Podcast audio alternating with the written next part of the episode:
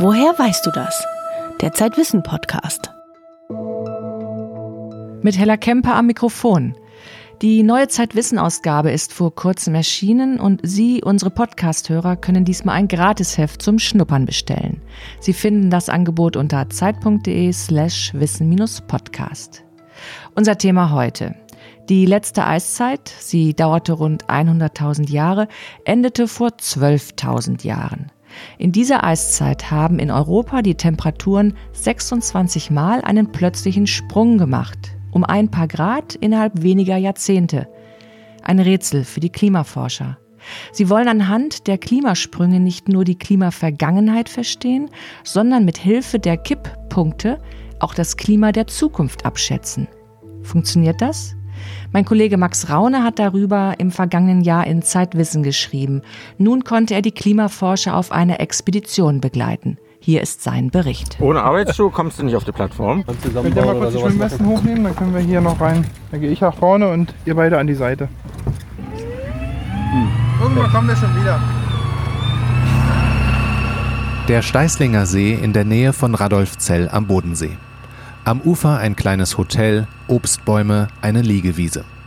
Groß ist er nicht, der See. 20 Minuten dauert es einmal hindurch zu schwimmen. Und wenn es im Winter friert, kommen die Einheimischen zum Schlittschuhlaufen. An diesem Tag jedoch haben ihn die Klimaforscher erobert. Vier Männer und zwei Frauen auf einem Schlauchboot. Wir wollen ein Bohrloch bis in die Zeit, als hier die Gletscher abgeschmolzen sind, zurückbohren. Nach fünf Minuten erreichen sie eine Miniaturbohrinsel in der Mitte des Sees. Insel des Glücks. Naja, der Glückseligkeit. So. Eine Plattform aus Aluminium mit Dieselgenerator, Seilwinden und Metallgestänge. 20,5 Meter Wassertiefe und was wir heute machen wollen, ist, wir wollen eine Bohrkernserie nehmen. Die Wissenschaftler lassen ein armdickes Metallrohr ins Wasser hinab. Darin steckt ein Rohr aus Plexiglas. Das wollen sie in den Seeboden bohren, um Proben aus Sand und Sedimenten herauszuholen, die Bohrkerne. Sie schrauben Metallstangen aneinander, sodass ein viele Meter langer Bohrer entsteht. Das schwere Spezialwerkzeug wird mit einer elektrischen Seilwinde abgelassen.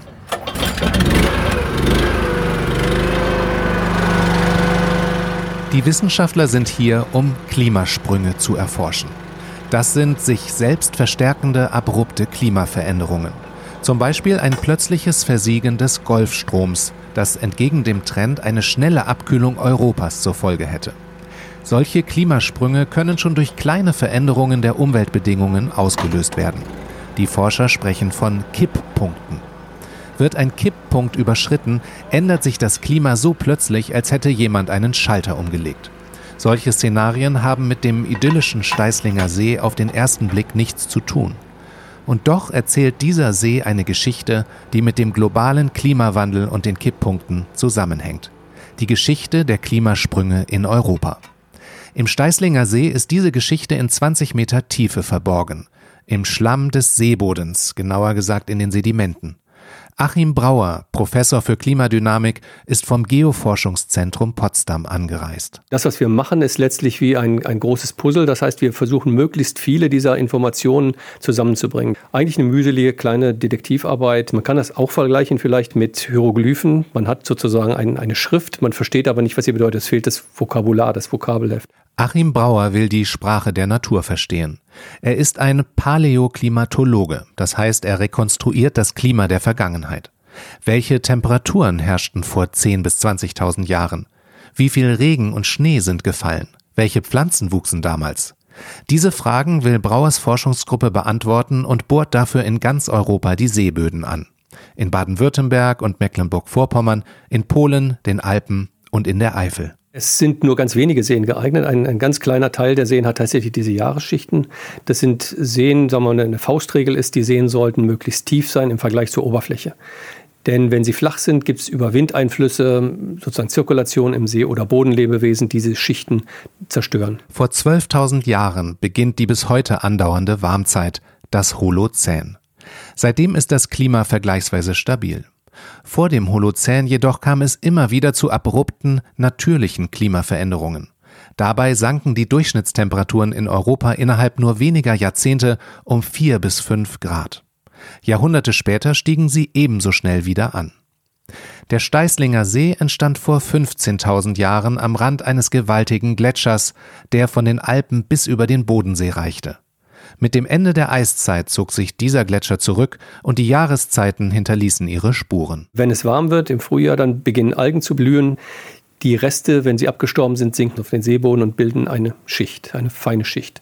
Dann haben wir im Herbst, wenn dann Herbststürme beginnen, Wellenschlag, äh, dann wird Material, was sich so im, im, Uferbereich abgelagert hat, ganz vorsichtig oder ganz fein wieder in, die, in das Tiefste des Sees gespült. Jahr für Jahr lagerten sich Sedimente ab. Sie sind heute geschichtet wie ein Baumkuchen. Die Wissenschaftler nutzen diese Schichten als natürliches Archiv. Sie können daran ablesen, wie sich das Klima über Jahrtausende hinweg verändert hat. Auf dem Steißlinger See holt Oliver Rach nach einer halben Stunde den ersten Bohrkern, zwei Meter lang, an die Oberfläche. Die Sedimente stecken in dem Rohr aus Plexiglas. Das Teil muss ganz sauber sein, weil wenn hier Sand dran ist, dann funktioniert der Kernfänger nicht richtig und dann rutscht dieser Kern, sobald der Unterdruck unter, äh, weg ist und der Kern aus dem Wasser rauskommt, rutscht das ganze Sediment wieder raus. Dann wird das Rohr verschlossen. Am übernächsten Tag sollen die Bohrkerne nach Potsdam gebracht und am Geoforschungszentrum untersucht werden. Wir machen das so, dass wir Dünnschnitte von diesen Sedimenten herstellen. Das heißt, man kann sich das wirklich unter Mikroskop Jahr für Jahr anschauen. Zum Beispiel 50 Jahre vor 10.000 Jahren und sehen, äh, zu sehen, was wirklich passiert ist, wie solche Veränderungen stattgefunden haben. So eine Zeitreise in die Vergangenheit ist für mich immer faszinierend gewesen. Je tiefer die Wissenschaftler in den Seeboden vorstoßen, desto älter sind die Sedimente. Die untersten Schichten sind vor 15.000 Jahren entstanden. Die Kunst besteht darin, die Spuren im Schlamm richtig zu interpretieren. Als die Forscher an diesem Tag den dritten Bohrkern ins Schlauchboot hieven, entdecken sie im Bohrkern eine graue Schicht, die ihnen bekannt vorkommt. Asche. Das wäre jetzt bei knapp fünf Metern, 4,80 Meter. Der letzte große Vulkanausbruch in, in Deutschland. Der ist bekannt. Das war der Ausbruch des Lacher-Vulkans in der Eifel vor 13.000 Jahren. Und die Asche ist transportiert worden bis nach Südschweden, aber zum Teil ist es auch nach Südwesten gegangen. Ich weiß gar nicht, wie, wie viele Kilometer sind wir weg von hier vom, vom Lachersee? 400 Kilometer, 5? Man findet die Asche aber auch äh, auf der anderen Seite der Alpen noch in Norditalien. Die Aschespuren solcher Vulkanausbrüche sind wichtige Indizien, um die Sedimentschichten genau zu datieren. Als nächstes müssen die Forscher aus den Bohrkernen die Temperaturen der Vergangenheit rekonstruieren.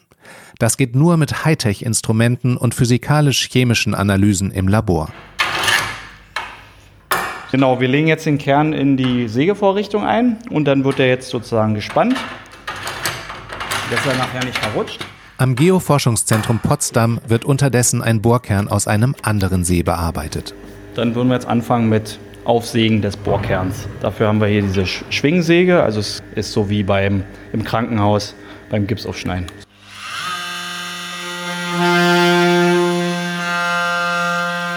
Brian Brademann ist am Deutschen Geoforschungszentrum so etwas wie der Chirurg.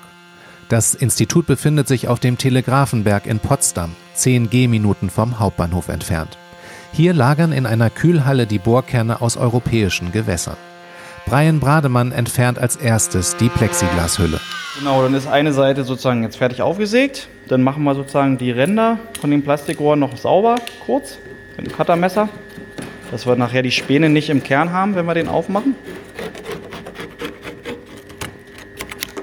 Genau, entspannen wieder das Rohr, drehen es um 180 Grad und sägen die andere Seite auf. Später wird der Bohrkern mit einem Draht in der Mitte durchgeschnitten. Dann folgen die Laboranalysen. Die europäische Klimavergangenheit lässt sich mit Hilfe von Bohrkernen, Baumringen und anderer Klimaarchive immer genauer rekonstruieren. Vor 12.900 Jahren erlebte Westeuropa demnach einen Temperatursturz.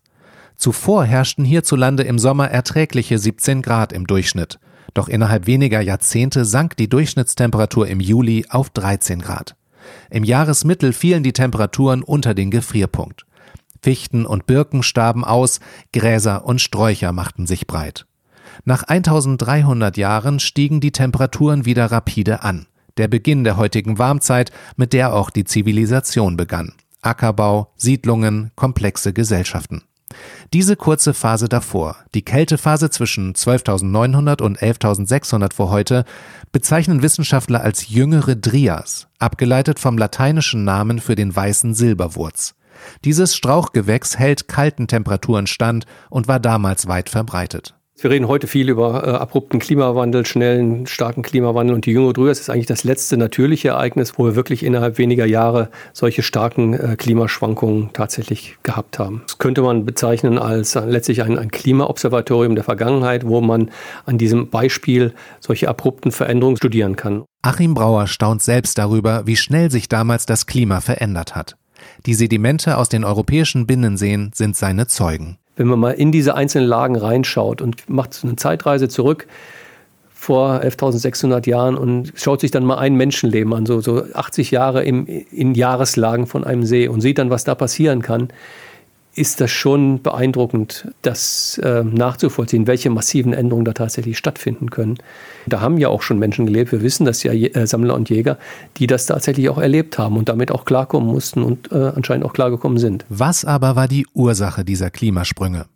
Für Europa spielen die Launen des Golfstroms eine wichtige Rolle. Diese Meeresströmung transportiert heute lauwarmes Wasser von Florida an Grönland, Island und Schottland vorbei bis nach Skandinavien. Der Golfstrom ist Europas Fernwärmeheizung. Im Norden kühlt das Wasser ab, sinkt vor der norwegischen Küste in die Tiefe und strömt dann zurück Richtung Äquator. Die Wärmeleistung dieser Strömung beträgt 1,3 Petawatt. Das entspricht der Leistung von einer Million Atomkraftwerken. Ab und zu aber fällt diese Heizung aus. Jetzt suchen wir mal für Sie eine passende Jacke raus und eine passende Hose, weil man das tatsächlich nicht lange aushält bei minus 20 Grad äh, in normaler Kleidung. Downjacken, Downhosen, Fließjacke, äh, genau, warme Schuhe ist mit das Wichtigste. Alfred Wegener Institut Bremerhaven. Das sind dieselben Klamotten, die man auch in Grönland trägt. Hat ja ähnliche Temperaturen zum Arbeiten. Wer den Zusammenhang von Klimasprüngen und dem Golfstrom verstehen will, muss die Polarforscherin Maria Hörhold ins Eislabor begleiten. Denn hier wird ein weiteres Teil des Klimapuzzles zusammengesetzt oder besser gesagt zersägt. Eisbohrkerne. Stangen aus Eis und gefrorenem Schnee, so dick wie Kinderarme. Sie stammen aus Grönland. Maria Hörhold öffnet eine Styroporkiste und hebt einen Eisbohrkern auf die Werkbank. Man kann an Eiskernen äh, tatsächlich Atmosphäre aus vergangenen Zeiten analysieren. Das macht Eis auch so einzigartig als Klimaarchiv im Gegensatz zu Sedimenten oder Baumringen. Denn in den Eisstangen sind Luftblasen eingeschlossen. Sie konservieren den Kohlendioxidgehalt vergangener Jahrtausende. Ein Schatz für die Paläoklimatologie. Auch die damaligen Temperaturen lassen sich aus den Eiskernen ableiten, mit ähnlichen Methoden wie aus den Sedimenten der Binnenseen. Der Eispanzer über Grönland ist 3000 Meter dick, drei Kilometer Eis. Polarforscher aus aller Welt haben ihn bis zum Felsgrund durchbohrt und Meter für Meter Eisproben hervorgeholt. Mehrere Jahre lang dauert so eine Expedition. Gearbeitet wird nur in den Sommermonaten, wenn es hell ist eine weiße Fläche, kein, keine anderen Geräusche drumherum außer Wind, äh, nichts, was das Auge stört, außer das Camp. Ähm, das ist toll. Das heißt, die Leute haben abends nach Feierabend sind die noch eine Runde laufen gegangen oder Langlauf äh, haben die gemacht, um so ein bisschen mal was anderes zu machen, als immer nur in der Kälte stehen und arbeiten. Die Eisbohrkerne lagern heute tiefgekühlt in Forschungsinstituten weltweit. Während die Sedimente aus Binnenseen wie dem Steißlinger See 25.000 Jahre Klimageschichte dokumentieren, zeugen Grönlands Eisbohrkerne von 120.000 Jahren und mehr. Das ist der Zeitraum der letzten Eiszeit, in der auch Skandinavien und Nordamerika von gewaltigen Eispanzern überdeckt waren. Als die Ergebnisse der Grönland-Expedition veröffentlicht wurden, erlebte die Fachwelt eine Überraschung. Klimasprünge waren während der Eiszeit nicht die Ausnahme, sondern die Regel. Man hat in den grönländischen Eisbohrkernen entdeckt, dass es sprunghafte Temperaturänderungen um mehrere Grad, wahrscheinlich 10 Grad etwa, gegeben hat innerhalb äh, eines Jahrzehnts, vielleicht sogar wenige Jahre. Und äh, das war natürlich eine Sensation, weil äh, es schwer vorstellbar ist, wie sowas passieren kann. Was ist der Mechanismus dahinter? Stefan Ramstorff leitet die Abteilung für Erdsystemanalyse am Potsdam Institut für Klimafolgenforschung. Er simuliert das globale Klimageschehen am Computer. Dafür verwenden die Forscher Klimamodelle, die das Zusammenspiel von Ozeanen, Luft und Eis nachbilden. Um zuverlässige Prognosen zu erstellen, testen sie ihre Modelle an den Daten der Vergangenheit. Die Simulationen zeigen, dass die rätselhaften Klimasprünge Europas mit dem Golfstrom zusammenhängen. Denn der Golfstrom wird von Dichteunterschieden des Meerwassers angetrieben. Kaltes Wasser ist dichter als warmes und sinkt im Norden in die Tiefe. Auch der Salzgehalt beeinflusst den Kreislauf. Wenn große Mengen Schmelzwasser in den Nordatlantik fließen, wird das Meerwasser süßer. Süßes Wasser ist leichter als salziges und bleibt eher an der Oberfläche. Die Zirkulation des Golfstroms wird dadurch gebremst. Die Forscher simulierten zunächst eine Kaltzeit, in der der Golfstrom nur bis nach Island reichte. Europas Heizung war ausgeschaltet. Dann änderten sie am Computer die Salzkonzentration des nördlichen Atlantiks und plötzlich sprang die Heizung wieder an. Das ist eben so ein typischer Kipppunkt, bei dessen Überschreiten dann auf einmal die Wassersäule im Nordmeer instabil wird. Und das wird dann so ein selbstverstärkender Prozess, der zu einem starken äh, Schub des Golfstromsystems führt und äh, das sich dann weiter nach Norden vordringt und damit auch die Erwärmung über Grönland, wo wir die Eisbohrkerndaten haben, erklärt. Der Nordatlantik hat zwei stabile Zustände. Entweder die Golfstromheizung funktioniert gut oder eben nicht. Während der letzten Eiszeit zwischen 120.000 Jahren und 12.000 Jahren vor heute konnten schon kleine Umweltveränderungen den Schalter auslösen. Das ist sowas ähnliches wie bei einem Kajak, wenn man sich da ein bisschen zur Seite lehnt, dann äh, bleibt zunächst mal alles stabil und äh, es äh, bewegt sich nur ein bisschen zur Seite, aber irgendwo gibt es den Punkt, da kippt es dann plötzlich um und das Ding wird instabil. Die Klimasprünge in Europa wurden also durch einen Kipppunkt im Golfstrom ausgelöst und dieses Umschalten wird von Salz- und Temperaturänderungen des Meerwassers beeinflusst. Aber was verursacht die Salz- und Temperaturänderungen?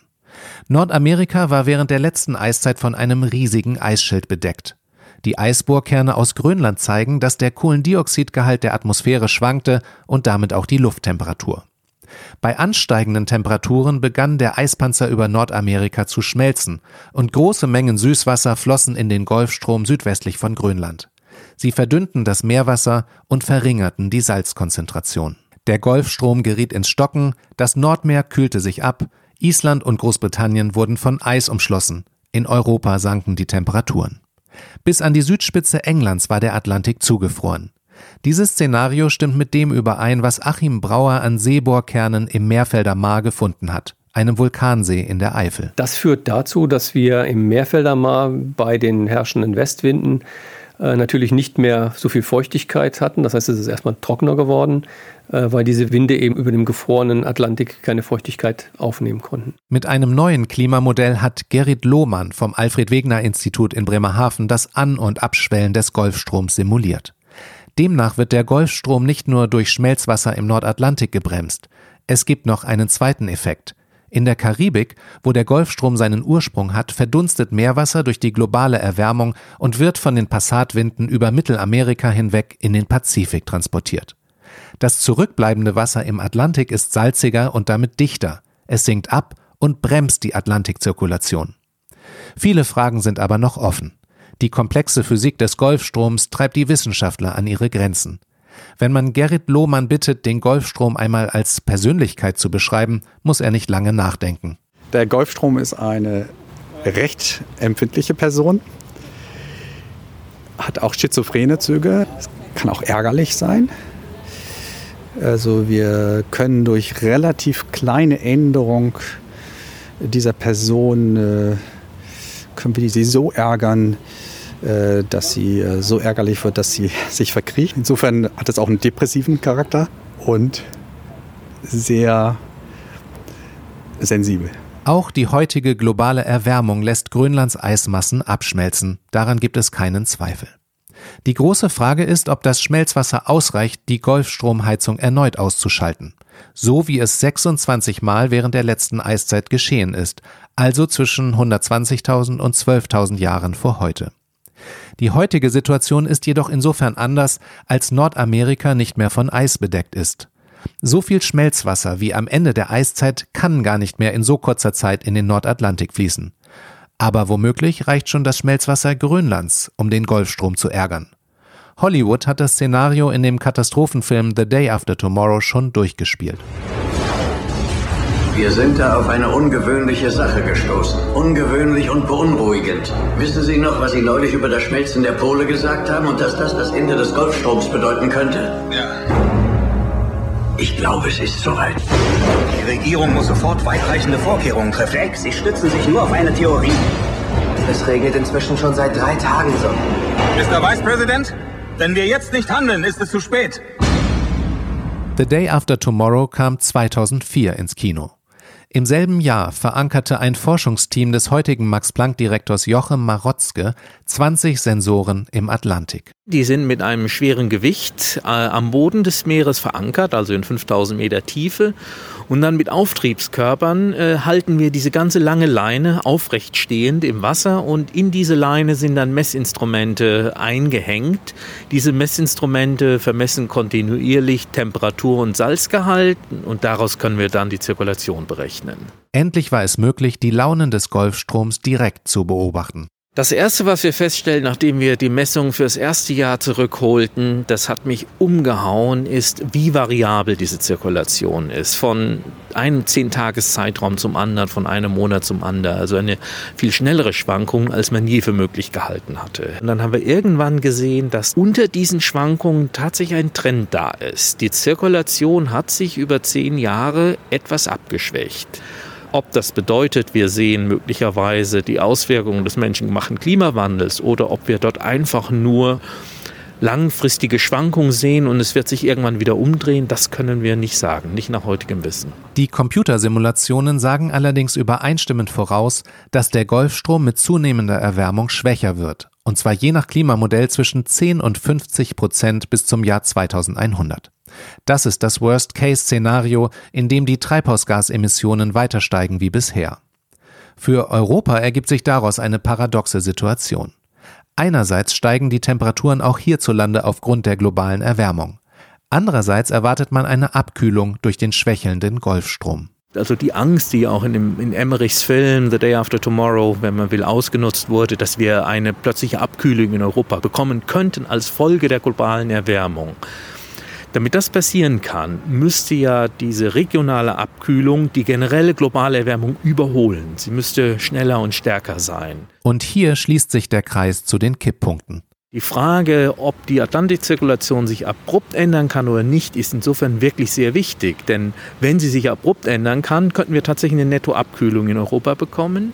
Wenn sie sich aber nur graduell ändern kann, dann wird die globale Erwärmung etwas abgeschwächt. Wir kriegen also, wenn man will, eine Dämpfung der globalen Erwärmung in Europa, äh, was möglicherweise sogar hilfreich ist. Wenn die Golfstromheizung langsam abgeregelt wird, kommt Nordeuropa womöglich glimpflich davon. Wenn die Heizung dagegen plötzlich ausgeschaltet wird, droht ein Kälteschock. Die Klimamodelle sind noch zu ungenau, um den Kipppunkt des Golfstroms präzise vorherzusagen. Doch selbst wenn sie es könnten, dies ist ein gefährliches Gedankenexperiment, meint der Klimafolgenforscher Stefan Rahmstorff vom Potsdam Institut.